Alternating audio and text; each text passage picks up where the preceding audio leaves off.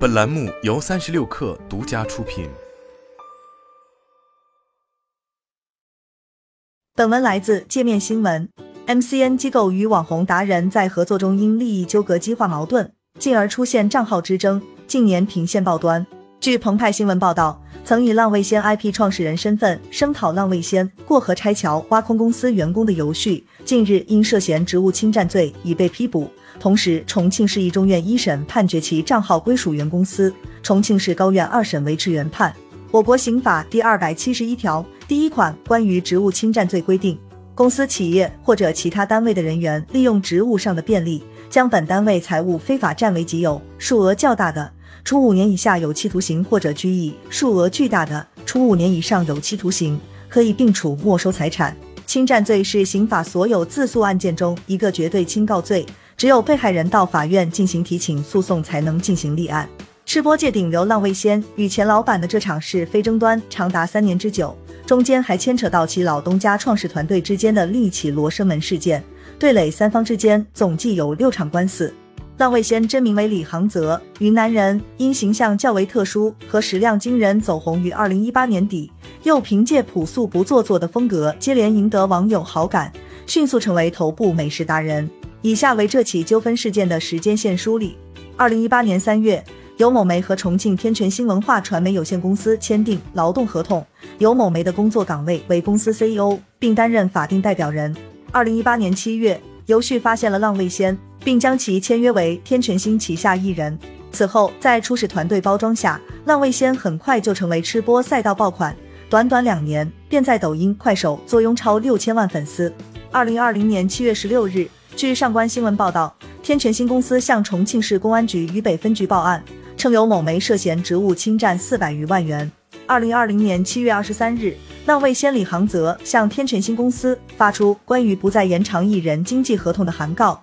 宣称双方签订的艺人经纪合同期限将至，李决定不再延长续签艺人经纪合同，合同到期后双方之间的合作关系终止。据上官新闻报道，天全星公司取得的微信聊天记录显示，该解约函是由旭为李航泽准备的，目的在于让李与天全星公司解约后两人合作继续运营浪味仙 IP。二零二零年九月二十三日。渝北公安分局出具撤销案件决定书，以没有犯罪事实为由，决定撤销由某梅涉嫌职务侵占一案。二零二零年八月，李航则离开天全新公司，开始与带着浪味仙账号的游旭合作。二零二二年三月，游旭以浪味仙 IP 创始人身份声讨浪味仙过河拆桥、转移资源、自立门户，挖走了公司签过竞业协议的员工，并带走了摄影设备。对此，浪味仙本人沉寂数日后作出回应。自己与游旭此前合作还算愉快，但是发现游旭其实不是三千万粉丝浪味仙 IP 的真正的所有人后，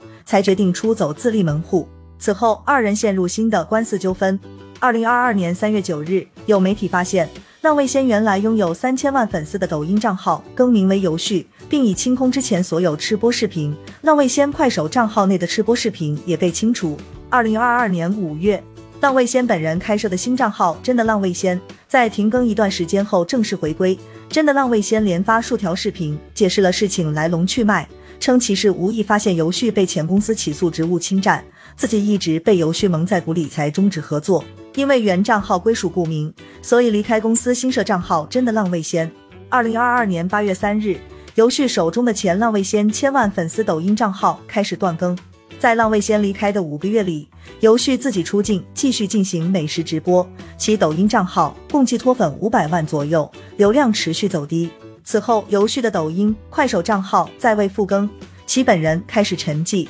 二零二二年十二月八日，据上游新闻报道，浪味仙原属 MCN 机构天全新公司负责人彭先生表示，警方向我们报警，任天全新公司透露，因涉嫌职务侵占被检察机关批准逮捕。今年一月十七日，据澎湃新闻报道，尤某梅涉嫌职务侵占一案，渝北警方已移交重庆市公安局经侦总队办理。目前他已被逮捕，案件暂时还未移送审查起诉。同时，重庆市一中院一审判决尤某梅掌握的抖音、快手浪味仙直播账号属天全星传媒公司所有，并让其将账号密码交付。天全星公司负责人彭先生表示，尤某梅上诉后。重庆市高院日前二审判决驳回尤某梅上诉请求，维持原判。纵观整起事件，浪味仙本人失去了自己的核心 IP 账号控制权，拿到了核心账号控制权的游戏反被捕，前公司则最终拿回了账号，看似成为了赢家。而就在去年十二月末，重庆市高院终审判决结果出炉后，